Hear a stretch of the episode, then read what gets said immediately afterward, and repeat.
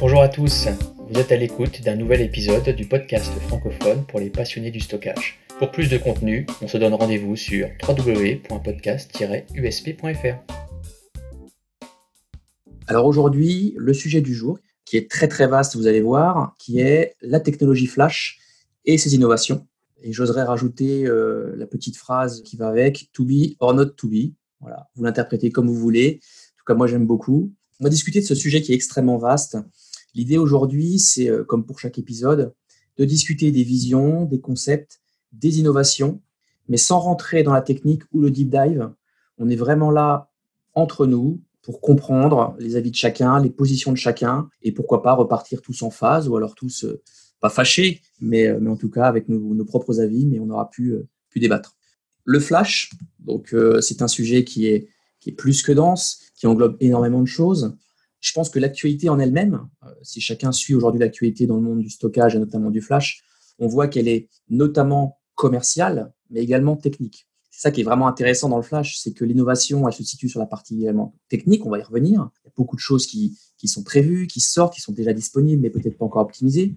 Et commercial, parce que forcément, le Flash, jusqu'à il y a quelques temps, était réservé à, si j'ose dire, à une élite. Euh, ce n'est plus vrai aujourd'hui, et pour de nombreux cas d'usage. Et il y a encore des optimisations commerciales, en tout cas de mon point de vue, et on pourra, on pourra en discuter. Le marché, aujourd'hui, on le sait, il doit s'adapter aux innovations. Cette innovation qui est constante, dans le monde du flash. On cherche encore plus de performance, de résilience, de l'optimisation autour de tout ce qui est data réduction, bien entendu, pour optimiser encore plus le modèle commercial. Donc tout ça, c'est des choses qui, qui sont à prendre dans l'équation et qui sont importantes euh, de, de, partager et on va, on va pouvoir, pouvoir y revenir. Alors, de mon point de vue, les, actualités du moment, elles se situent autour de différents sujets. Il y a le NVMe over Fabric, notamment, en tout cas, c'est mon point de vue, hein, une fois de plus, que ce que je vois moi chez des clients, ce que je vois chez des partenaires, des confrères. Il y a également ce qu'on appelle euh, le, SCM, on y reviendra, le Storage Class Memory, qui est peut-être finalement le, chaînon manquant dans le monde du flash, entre les NAND SSD et la, la RAM. Ça aussi, c'est un sujet qui est intéressant. Et le stockage flash secondaire. Ça, on en a parlé euh, lors de notre épisode la semaine dernière où c'était un sujet. Euh, moi, je pense qu'aujourd'hui, il y a eu l'émergence du, QLC qui est apparu et qui a justement certains acteurs qui maintenant proposent du stockage secondaire en mode full flash. C'est extrêmement intéressant d'en discuter. C'est un sujet, je pense, à part entière. Donc, une fois de plus, c'est très challenging de tenir une demi-heure sur tous ces sujets. Mais l'idée, c'est qu'on va discuter ensemble et on, on verra ce qui, ce qui va ressortir le plus. Les intervenants d'aujourd'hui, au nombre de trois, je suis vraiment, euh, vraiment heureux de les avoir euh, avec nous aujourd'hui. On a donc Bertrand Ounagnan, une structure data system engineer pour Pure Storage, basée en France et qui rayonne euh, au niveau IMIA. Donc Bertrand est dédié sur la partie euh, FlashBlade pour euh, Pure Storage. Bonjour Bertrand. Bonjour à tous. On a également donc Stéphane Rigaud, solution architect pour Infinidat, basé en France. bonjour Stéphane. Bonjour Yann. Et enfin, Karl Herbst, qui est avant-vente sur la partie stockage et un peu plus pour HP et qui est basé en France également. Salut Karl. Bonjour à tous. Et donc, on va évoquer pendant la demi-heure qui suit le et les sujets que j'ai évoqués juste avant avec euh, ces trois intervenants de qualité qui rayonnent tous dans, depuis de nombreuses années dans le stockage. Et donc, je, voilà, je suis vraiment impatient personnellement d'avoir les avis de chacun et, et, voir un petit peu les discussions qui ressortent de ce, de ce podcast. Et bien entendu, comme pour chaque semaine, toujours avec un grand plaisir, je serai accompagné de Philippe Nicolas qui animera avec moi cette, cet épisode. C'est toujours un honneur de l'avoir avec nous, qui est data storage expert depuis de nombreuses années, qui est observeur analyste et qui est notamment créateur de l'IT Press Tour et qui est actuellement à San Francisco. Salut Philippe. Oui, bonjour à tous. Merci Johan et, et, merci euh, aux autres intervenants. Alors, messieurs, moi j'aimerais bien faire un premier tour de table avec une seule question et puis j'aimerais avoir l'avis de chacun, votre position, votre vision, vos, avis. Euh, on va commencer à la limite par, par Bertrand. En quelques mots, Bertrand, selon toi, aujourd'hui, donc en 2020, euh, où est-ce qu'on en est au niveau du flash? C'est une vaste question, mais justement, c'est un peu piège. Je vais te laisser un petit peu me, me guider, euh, savoir un petit peu ce que tu, tu aurais partagé. Mais en tout cas, où est-ce qu'on en est au niveau du flash? C'est-à-dire, est-ce que euh, est-ce qu'on a eu de réels progrès? Quelles sont les innovations? Qu'est-ce que toi tu vois aujourd'hui intéressant au niveau du flash et qui mérite en tout cas qu'on continue à évangéliser ces technos au-delà de, du SSD basique auquel on peut, on peut échanger? Bertrand? Très large question, effectivement, Yoann, tu as, tu, as, tu as raison. Alors, de mon point de vue, sur le techno flash, l'innovation euh, n'a pas arrêté depuis une dizaine d'années. Hein. Je pense que là-dessus, euh, tout, le monde, tout le monde est à, peu près d'accord. Les sujets qui me paraissent intéressants, il y en a, deux. Il y a le média en tant que tel, donc la, la NAND, et sur la NAND, il y a d'énormes progrès qui sont faits euh, année après année. Aujourd'hui, je pense que 2020, c'est l'année de la QLC. Euh, pour ce qui concerne la NAND en tant que telle, QLC, euh, c'est alors pour, pour ceux qui connaissent pas, parce que tout le monde connaît pas forcément, euh, mais c'est la, la, la, densité supérieure qui a été euh, mise à disposition euh, dans le courant de l'année dernière. Je pense que cette année, on va arriver sur un, volume assez significatif de cette, de cette technologie-là. Et ce qu'elle apporte, c'est très simple. Elle apporte de la densité et un coût au giga. donc ça va de mon point de vue, ouvrir des projets qui auparavant n'étaient pas forcément adressables avec du Flash euh, et qui, euh, qui vont le devenir. Je parle de projets typiquement comme euh, pourquoi ne pas faire de l'archive avec, euh, avec du Flash. Jusqu'à présent, c'était essentiellement une question de coût. Je pense que la QLC va aider. Massivement, le Flash aujourd'hui qui est mis en production, c'est de la TLC pour trois couches. La QLC, c'est quatre couches. Euh, donc ça, ouvre de, des nouveaux horizons. C'est le premier point. Il y a le média en tant que tel. Et tu as cité un peu plus tôt dans ton introduction la notion de NVMe. Le NVMe est, un autre sujet pour moi. C'est plutôt la manière dont on accède aux médias flash. Et là encore, je pense que on, on arrive à un niveau de maturité vraiment abouti. Je pense que les innovateurs aujourd'hui euh, sont euh, distribuent euh, le NVMe et il y a la déclinaison du NVMe over fabric qui va consister à aller jusqu'à l'application, jusqu'au serveur où on va avoir un lien direct sans passer par toutes les couches SCSI. Euh, et le NVMe over Fabric, de mon point de vue, est aujourd'hui opérationnel. C'était pas forcément le cas il y a un an. Euh, depuis qu'on a les drivers dans Linux, depuis qu'on a les drivers dans VMware, ça rend l'utilisation du NVMe over Fabric possible. Donc, voilà. Bertrand, je me permets de te couper, Philippe. Euh, bon, c'est bien, tu as, as, couvert déjà pas mal de sujets qu'on voulait couvrir sur les prochaines questions.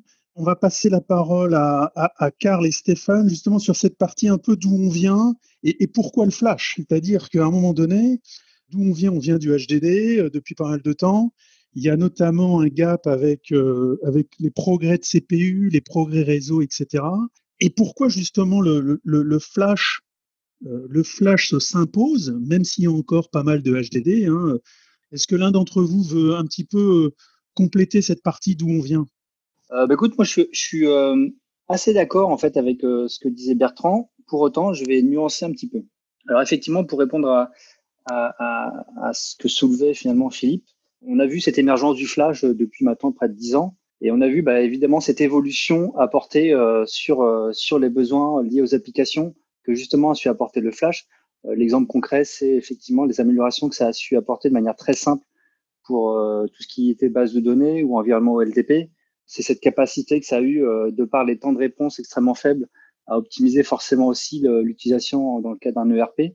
C'est euh, ces environnements VDI qui ont également bénéficié finalement des temps de réponse et, et cette augmentation du nombre d'IOPS. Et finalement, bah, c'est des éléments qui ont en plus apporté également une, une amélioration sur l'utilisation que l'on faisait des CPU. Je ne sais pas si vous vous souvenez, mais Oracle euh, licenciait beaucoup en fait sa solution sur l'utilisation qui était faite des CPU. Et en fait, il fallait euh, avoir beaucoup de CPU. Souvent, ils, vendaient beaucoup plus de, de licences de CPU qu'il en était euh, finalement utilisé pour euh, augmenter la performance.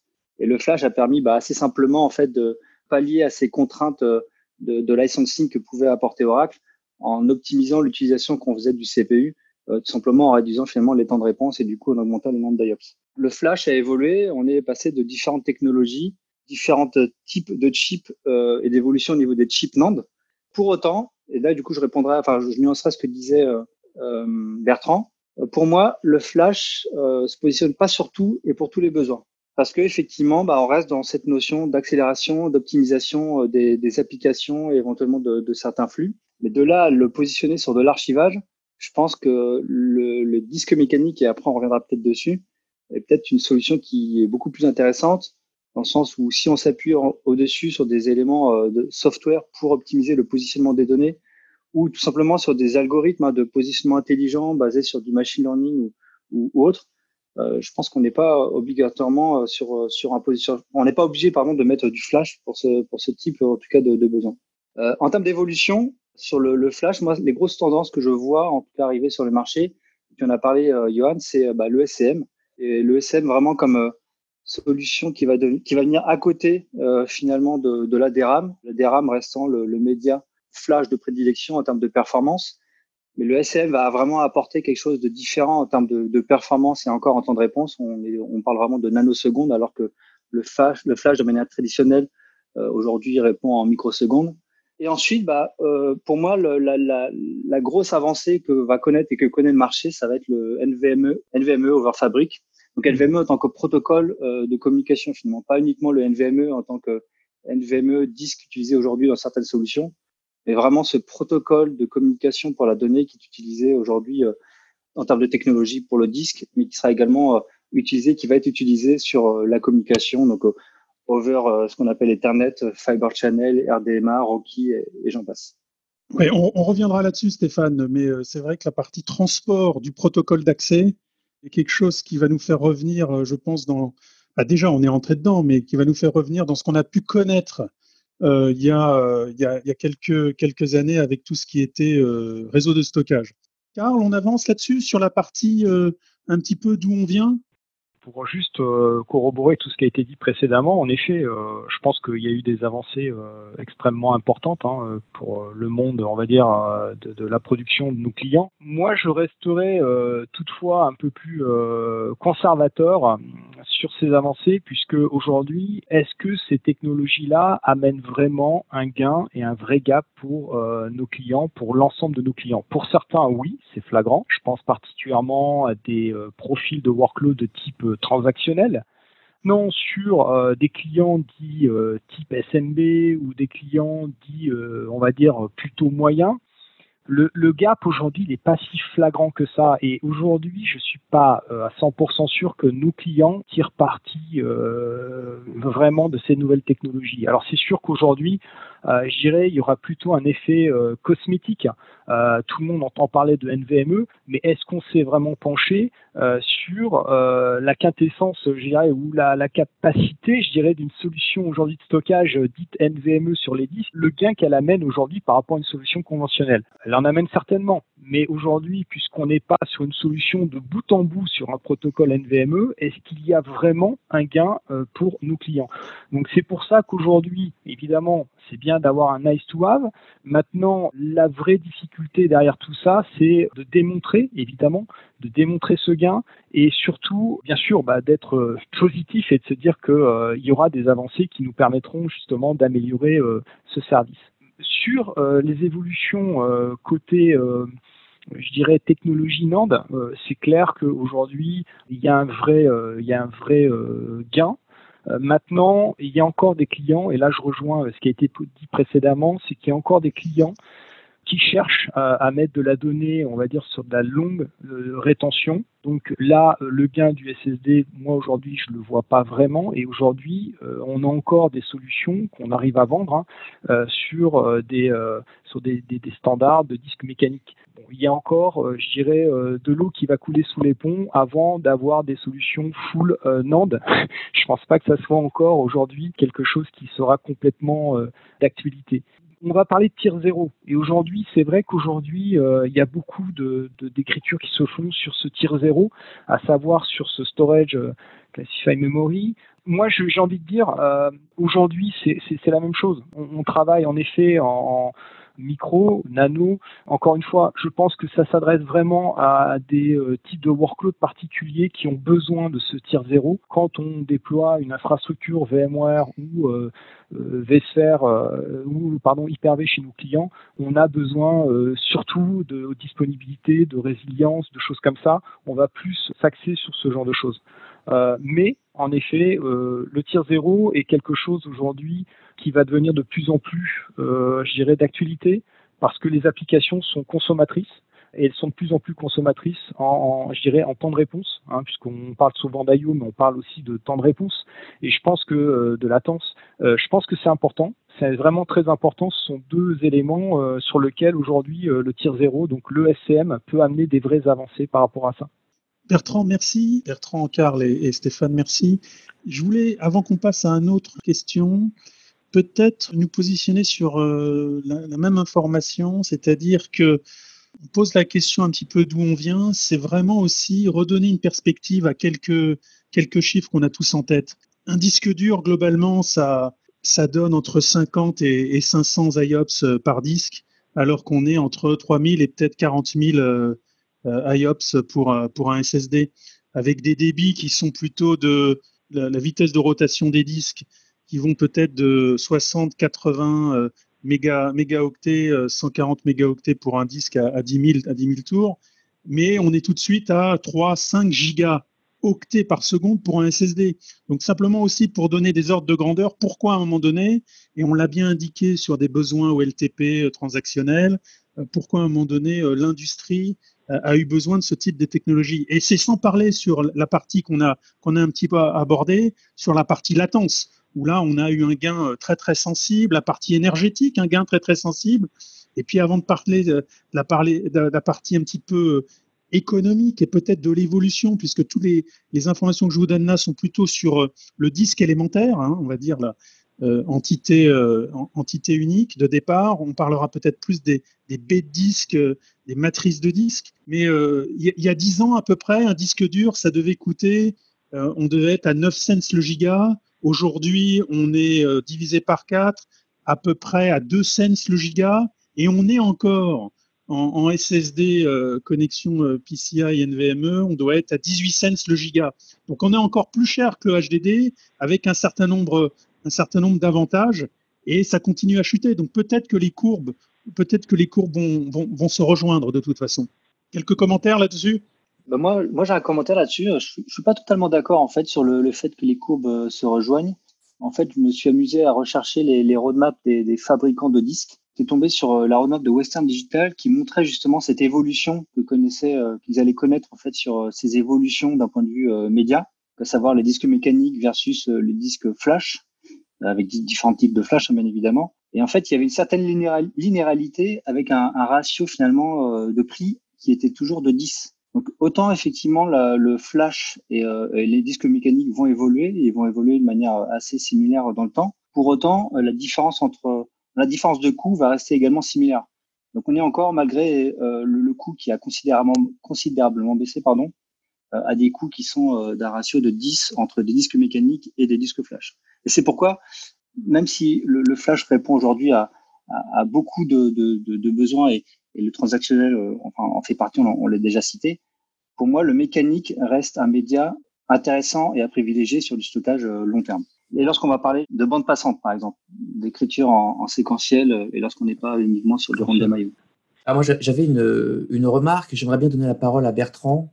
Euh, j'aimerais, en fait, finalement, poursuivre un petit peu le, ce que disait Philippe juste avant, et puis pour compléter ce que tu viens de dire, Stéphane, autour de cette, ce positionnement coût, cette différence, etc ma, ma remarque est un peu provocante, c'est euh, extrait, hein, c'est aujourd'hui finalement on se rend compte que le coût, il y a toujours une différence de coût entre du disque classique et puis du disque flash, enfin en tout cas des médias flash, mais ce coût, on le voit, il baisse drastiquement, la volumétrie augmente de façon exponentielle et euh, on voit que ce besoin, et d'ailleurs on le voit sur l'ensemble des cas euh, d'usage client, ou la plupart, les clients réclament aujourd'hui du full flash. Alors est-ce que c'est pour suivre une mode, si j'ose dire, ou est-ce que finalement on a vraiment ce vrai besoin et que économiquement, si ça répond aux besoins économiques, et effectivement ça restera toujours un peu plus cher, et encore selon les cas d'usage, que du média traditionnel, euh, pourquoi ne pas aller vers du flash? C'est un peu provoquant, c'est exprès, mais en tout cas c'est une question, je pense, que beaucoup, beaucoup de clients se posent.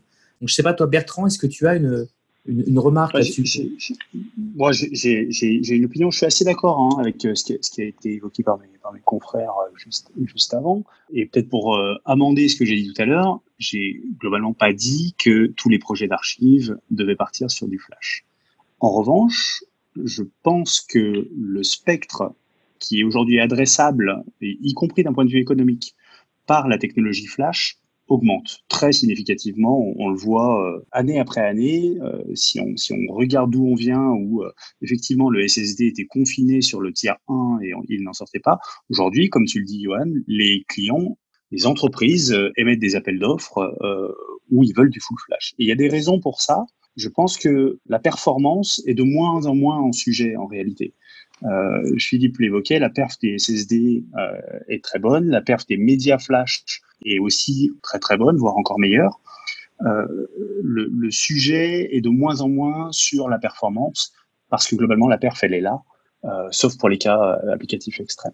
Il y a par ailleurs le sujet de la disponibilité, le maintien en condition opérationnelle et la simplicité avec laquelle certains acteurs construisent des baies de stockage qui bah, fonctionnent plutôt pas mal, plutôt mieux quand elles sont en full flash. Ça, le fait d'être en full flash, déjà, c'est tout bête, mais ça élimine la notion de tiering. Alors, euh, on peut dire tout le bien qu'on pense du tiering. J'ai un avis assez, euh, assez clair sur le sujet, qui est que si on peut s'en passer, c'est plus simple. Et qui dit plus simple, généralement, dit que ça marche mieux. Donc, euh, ne serait-ce que le fait d'éviter d'avoir du tiering, bah, ça peut permettre de simplifier un certain nombre d'architectures. Donc euh, voilà, il y a, y a l'aspect euh, disponibilité, il y a l'aspect densité, euh, et il y a l'aspect euh, énergétique, parce qu'on le sait, hein, le média flash consomme beaucoup beaucoup moins qu'un média mécanique. Donc voilà, je ne dis pas que c'est c'est un, un no-brainer complet. Néanmoins, le spectre augmente et à l'image de ce qu'était la bande il y a 10 ou 20 ans pour ceux qui étaient là, hein, tout le monde disait la bande va disparaître, la bande va disparaître. Non, la bande n'a pas disparu, elle a encore de beaux jours devant elle. En revanche, force est de constater que son terrain de jeu a fortement réduit. Et voilà, je pense qu'on peut faire un parallèle, il est probablement pas juste ou précis, néanmoins, moi je compare ces deux, ces deux évolutions. Euh, le disque 10 000 tours euh, va avoir des caractéristiques qui ressemblent à celles de, de la NAND QLC. Euh, voilà. Donc ça, peut amener euh, le 7200 tours, excusez-moi, le 7200 tours a des caractéristiques qui ressemblent d'un point de vue prix, d'un point de vue performance à la technologie QLC euh, au niveau flash. Bien sûr que les, disques les plus denses et les moins rapides, économiquement, c'est pas forcément bien. Ok, merci, merci Bertrand pour la, la, précision. Alors en fait, j'ai remarqué qu'on a deux visions différentes, donc c'est super intéressant. Mais au final, chacun, je pense, se rejoint sur, euh, la, vue globale. Mais euh, c'est vraiment intéressant quand on va un petit peu dans les détails, qu'on voit que chacun a, un positionnement particulier. Moi, j'aimerais juste évoquer, faire une remarque complémentaire sur euh, cette techno full flash aujourd'hui. Qu'est-ce qui a permis au B full flash de s'imposer Alors, c'est peut-être pas le mot, mais en tout cas, de, de venir sur le devant de la scène par rapport à d'autres projets? C'est des features particulières? C'est des, des, choses qui ont permis finalement aux médias physiques, enfin aux médias flash, d'être viables économiquement au sein des projets euh, dans les entreprises. Est-ce qu'il y a des, features qui ont été, euh, qui ont été voilà, développées? Je ne sais pas, Karl, est-ce que tu as des, des remarques là-dessus?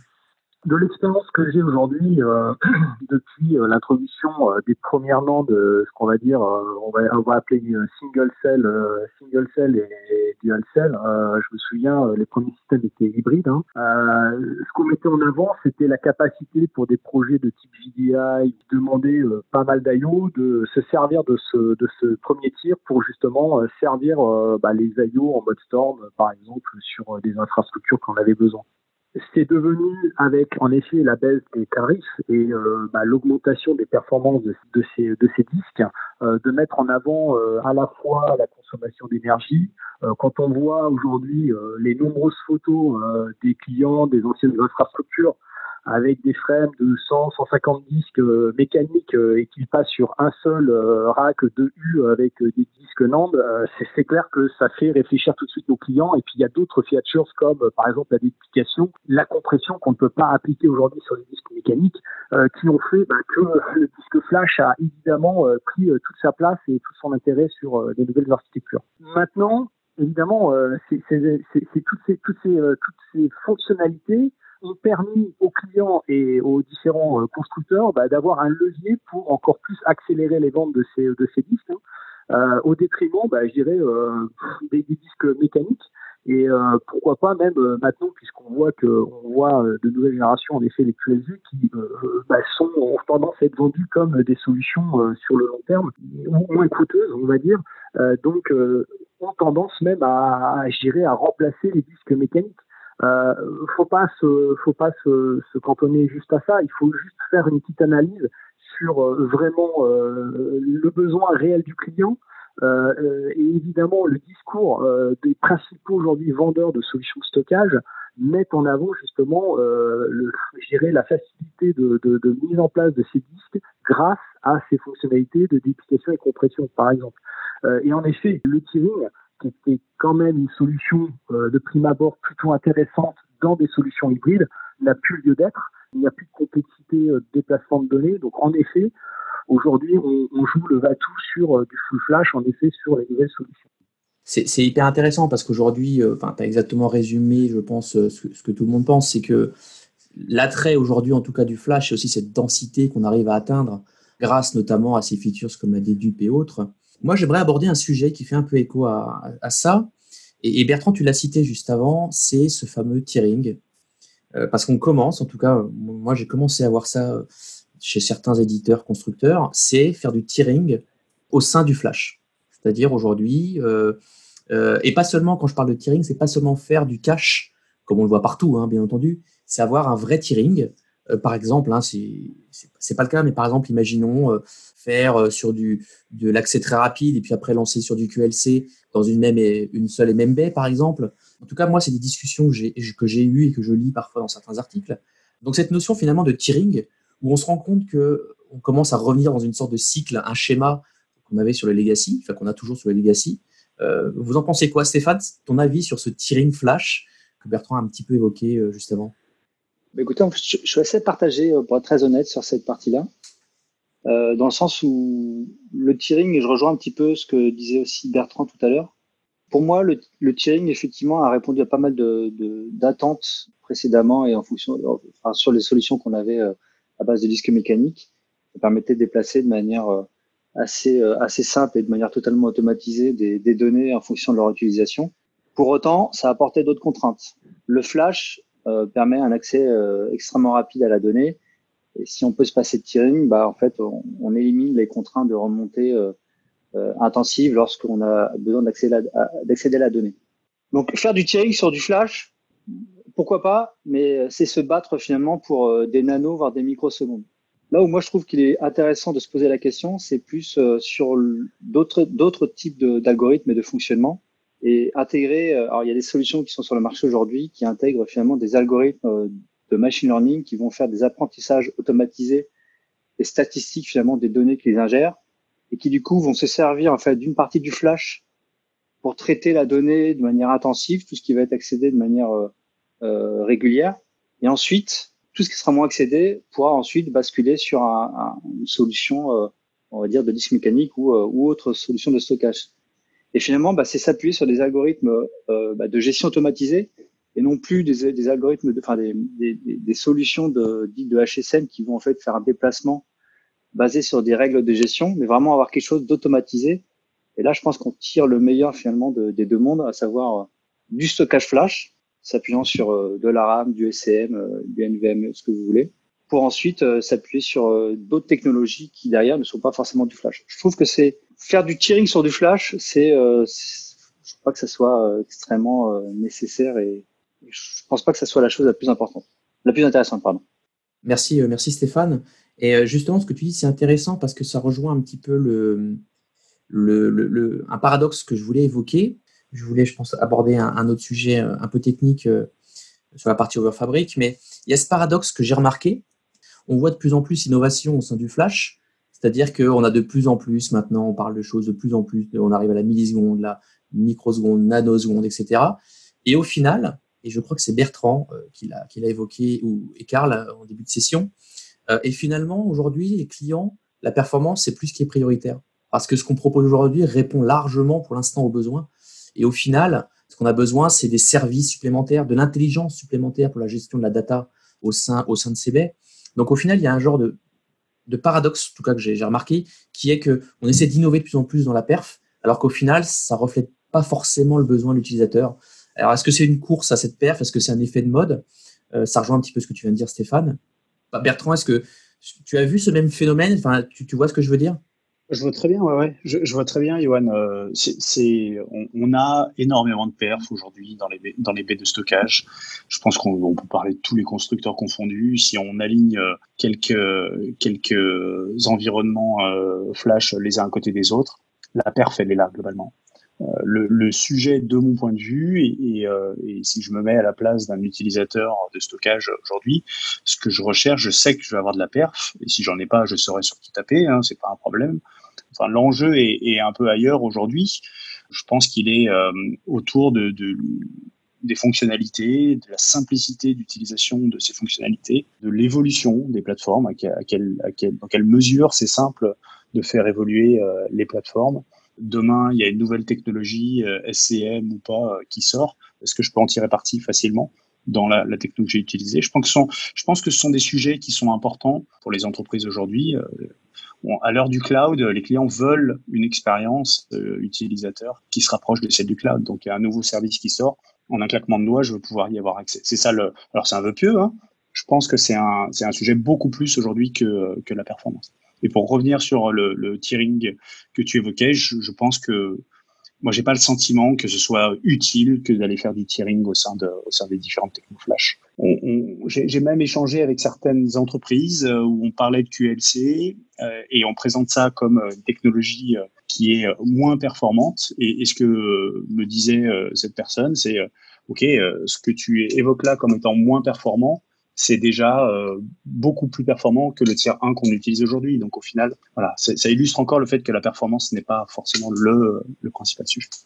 Je voulais qu'on aborde, messieurs, euh, sur cette, euh, on se rapproche de la fin de, cette session, la partie un petit peu architecture, un petit peu topologie, un petit peu réseau de stockage que certains d'entre vous ont abordé en, au, début, avec tout ce qui est bien sûr euh, NVMe over Fabric, un sujet assez chaud euh, sur les différents types de transports possibles, et puis avoir votre avis aussi sur la partie euh, qu'on entend et que certains appellent tout ce qui est architecture composable ou désagrégée, qui permettent en, en, quelques mots de dire peut composer, décomposer, recomposer une architecture dynamiquement en, en, en, prenant des ressources et, et, constituer ou des baies de stockage ou des baies de stockage plus des serveurs.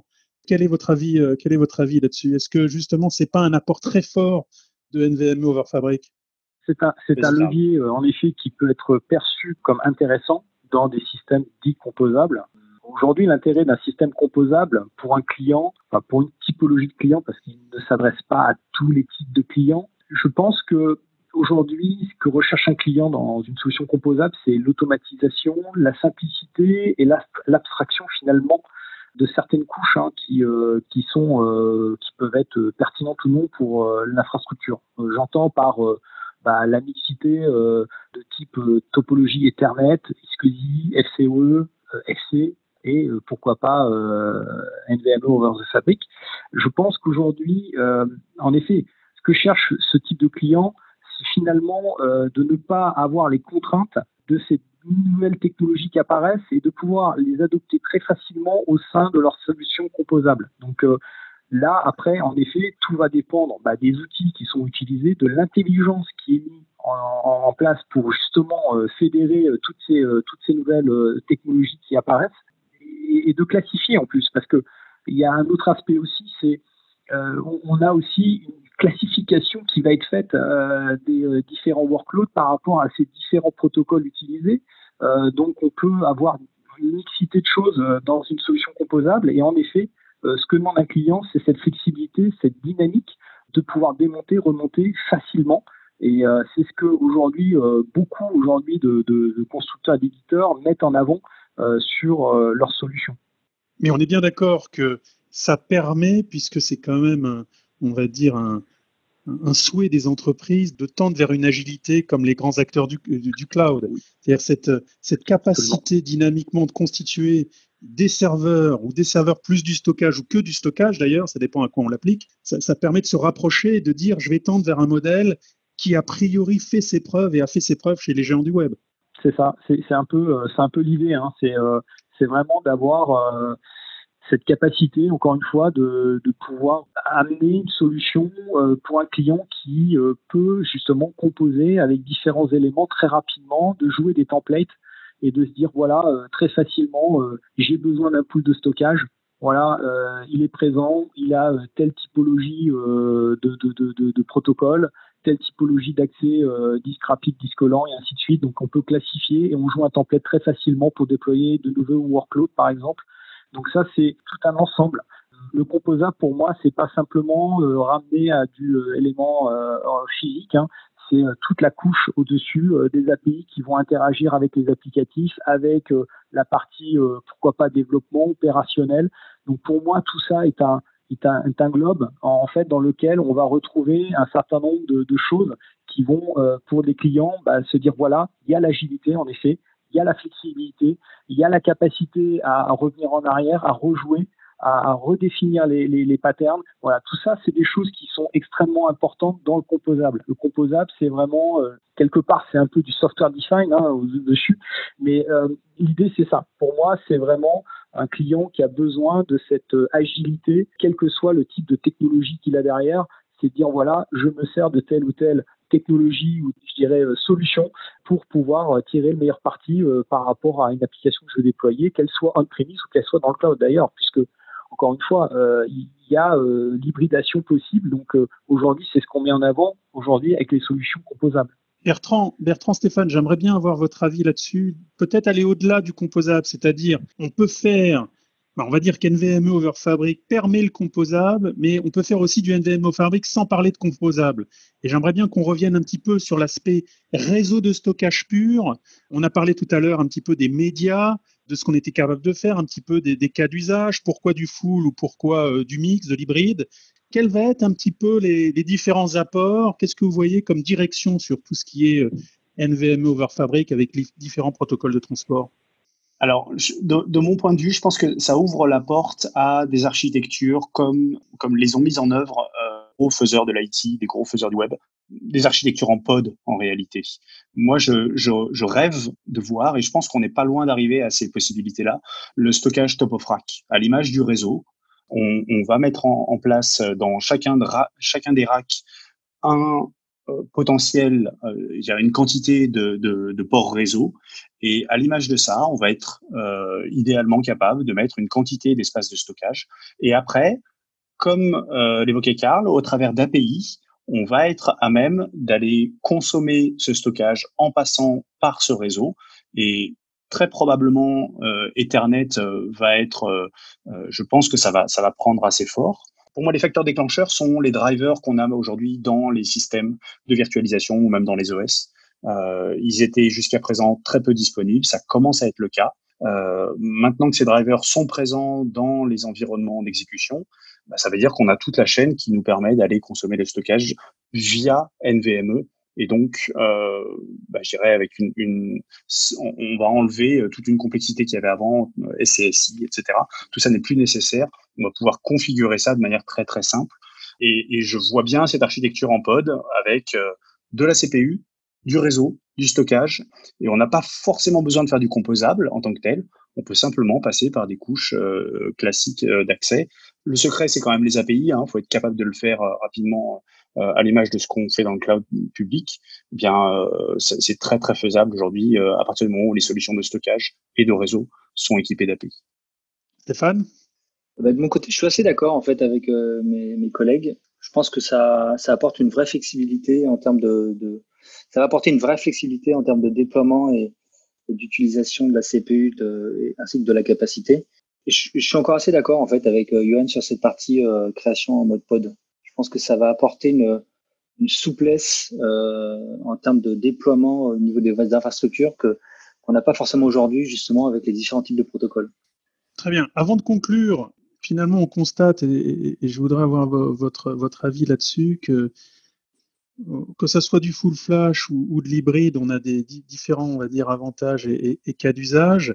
Qu'est-ce que, quels seraient vos conseils pour, euh, on va dire, les différents types d'entreprises. Des projets arrivent et qu'ils ont besoin de considérer une solution, euh, on va dire, justement hybride full flash. Qu'est-ce que, vous verriez là-dessus? Quels sont les points sur lesquels il faut insister? J'aurais, je mettrais en, exergue euh, la flexibilité et la simplicité. Je pense que on, voit tout, y a beaucoup d'innovations, il y a beaucoup de technologies euh, qui arrivent sur le marché année après année. Ce qui, est, ce qui fait le buzz une année euh, bah, est remplacé l'année suivante par une autre technologie.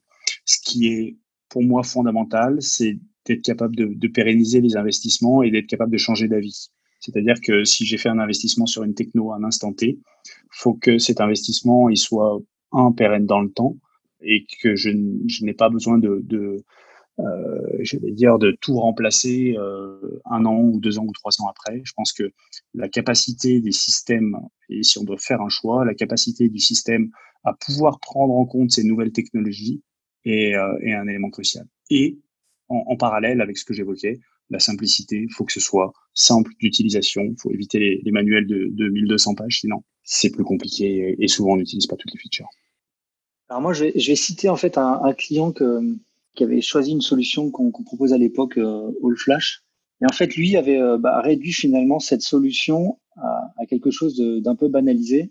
Aujourd'hui, le, le, stockage, chez n'importe quel acteur aujourd'hui, euh, on sait que ça va fonctionner. Aujourd'hui, il faut que ce stockage il soit simple à appréhender, simple à déployer, qu'il ait les fonctionnalités euh, qui vont lui permettre d'être euh, déployé et utilisé de manière la, la plus adéquate possible et, et, que derrière le coût soit intéressant. Et finalement, la, la vraie complexité aujourd'hui, elle est même plus euh, sur cette partie-là, au-delà de l'évolution technologique que l'on connaît euh, et dont on vient de parler sur sur le flash. Finalement, la problématique aujourd'hui, elle est euh, elle est vraiment sur la partie middleware. Je pense que synthèse, c'est ça, c'est qu'aujourd'hui le, le, stockage, que ce soit du flash ou autre, bah, on sait que ça fonctionne, on sait que c'est robuste et il y a différentes technos et différentes façons de l'utiliser. Pour autant, il faut que ça soit performant, robuste, simple à utiliser avec un coût qui va être cohérent pour que la partie middleware puisse en bénéficier et qu'on puisse, on, puisse se concentrer sur euh, les besoins métiers et les besoins applicatifs. Carl, de ton côté? Oui, ouais, je rejoins euh, tout ce qui a été dit précédemment, hein, euh, sans aucun problème. Encore une fois, je pense que pour moi, l'état de l'art aujourd'hui d'une solution de stockage, je pense que tout éditeur, constructeur aujourd'hui du marché met euh, toutes ses fonctionnalités et ses disponibilités et euh, toutes les on va dire que tout est coché euh, dans euh, l'aspect 100% de disponibilité, 100% performance et ainsi de suite. Il n'y a pas de souci là-dessus. Ce qui euh, rassure un client dans l'investissement aujourd'hui d'une solution, il y a de plus en plus d'interactions et, c'est surtout euh, ce qui est mis en avant par nos clients aujourd'hui, c'est l'intérêt euh, bah, de cette intégration. Et euh, j'irai même moi plus loin, c'est-à-dire que on parle euh, de composables, on parle de nouveaux, on va dire, nouvelles solutions hein, qui permettent à nos clients une certaine agilité. Et c'est ça ce que recherchent en fait aujourd'hui nos clients. Ce que recherchent nos clients, c'est cette capacité à euh, bien sûr faire une acquisition d'une solution à moindre coût, évidemment, parce que ce qu'ils veulent, bah, évidemment, c'est d'avoir un ROI euh, le plus rapidement possible hein, sur cet investissement. Et on voit que d'ailleurs, il y a plus en plus de, sociétés qui font un accompagnement avec des solutions de financement, euh, avec la capacité de changer, de faire du refresh de ces technologies au fil des ans. Donc ça, ça veut dire que bah, finalement, on efface finalement cette disruption technologique, hein, euh, puisqu'on accompagne financièrement le client euh, au travers bah, d'un lease, on va dire sur une certaine durée, qui lui permettra bah, finalement de retrouver au bout de trois ans ou euh, quatre ans de nouvelles technologies, on va dire complètement transparentes, avec une migration transparente de son infrastructure de stockage. Je pense que ça, c'est extrêmement important aux yeux aujourd'hui de nos clients. Et ça efface quelque part un petit peu aujourd'hui. Alors, à l'époque, on avait encore, et on en a encore certains clients qui nous challenge sur des benchmarks, mais on en a de moins en moins. Clairement, si on fait un retour euh, il y a 10 ans en arrière ou 15 ans en arrière, quand on, était, quand on était en disque mécanique pur, euh, les challenges étaient essentiellement sur des benchmarks euh, sur le nombre d'IO par seconde et la latence et ainsi de suite. Aujourd'hui, on n'en est plus vraiment là, puisque tout le monde prend acte qu'aujourd'hui, les disques flash sont par défaut des solutions extrêmement performantes. Après, ce que, ce regardent nos clients, évidemment, voilà, c'est l'accompagnement, c'est le financement, c'est euh, quid des refresh technologiques, quid de l'agilité, quid de la flexibilité que je peux avoir avec ma solution. Et ça, c'est, je pense, important à noter sur euh, euh, la partie technologie, parce que la technologie, évidemment, elle change tous les jours, comme ça a été dit précédemment. La technologie évolue très vite, et nos clients ne suivent pas forcément la technologie. Eux, ce qu'ils veulent, c'est justement ne pas être contraints par euh, ces changements de technologie et euh, justement ne pas euh, être dépendant de ces mouvements de technologie. Donc ça, c'est important.